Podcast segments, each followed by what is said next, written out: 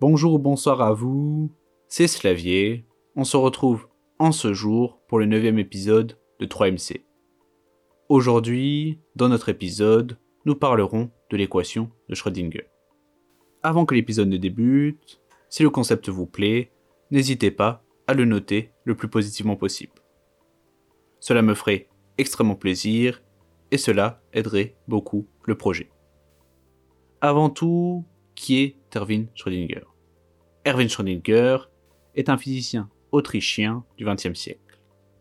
C'est un pionnier de la physique quantique. La mécanique quantique, c'est la physique de l'infiniment petit, du monde microscopique, atomique, subatomique.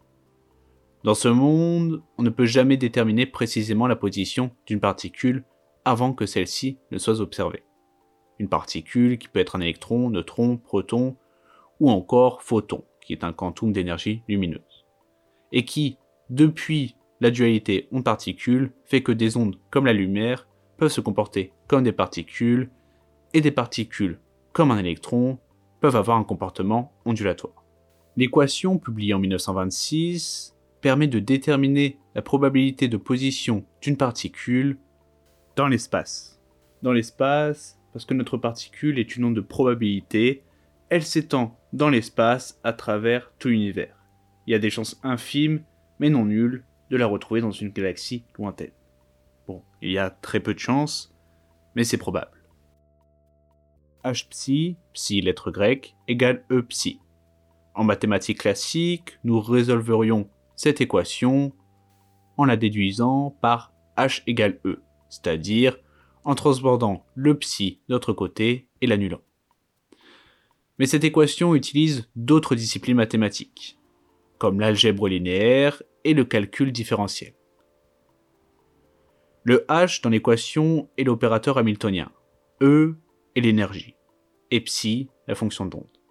Et en déterminant la fonction d'onde, on résout l'équation.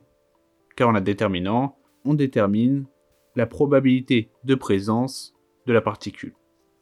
Donc l'équation permet de probabiliser au sein d'une amplitude d'onde la position d'une particule.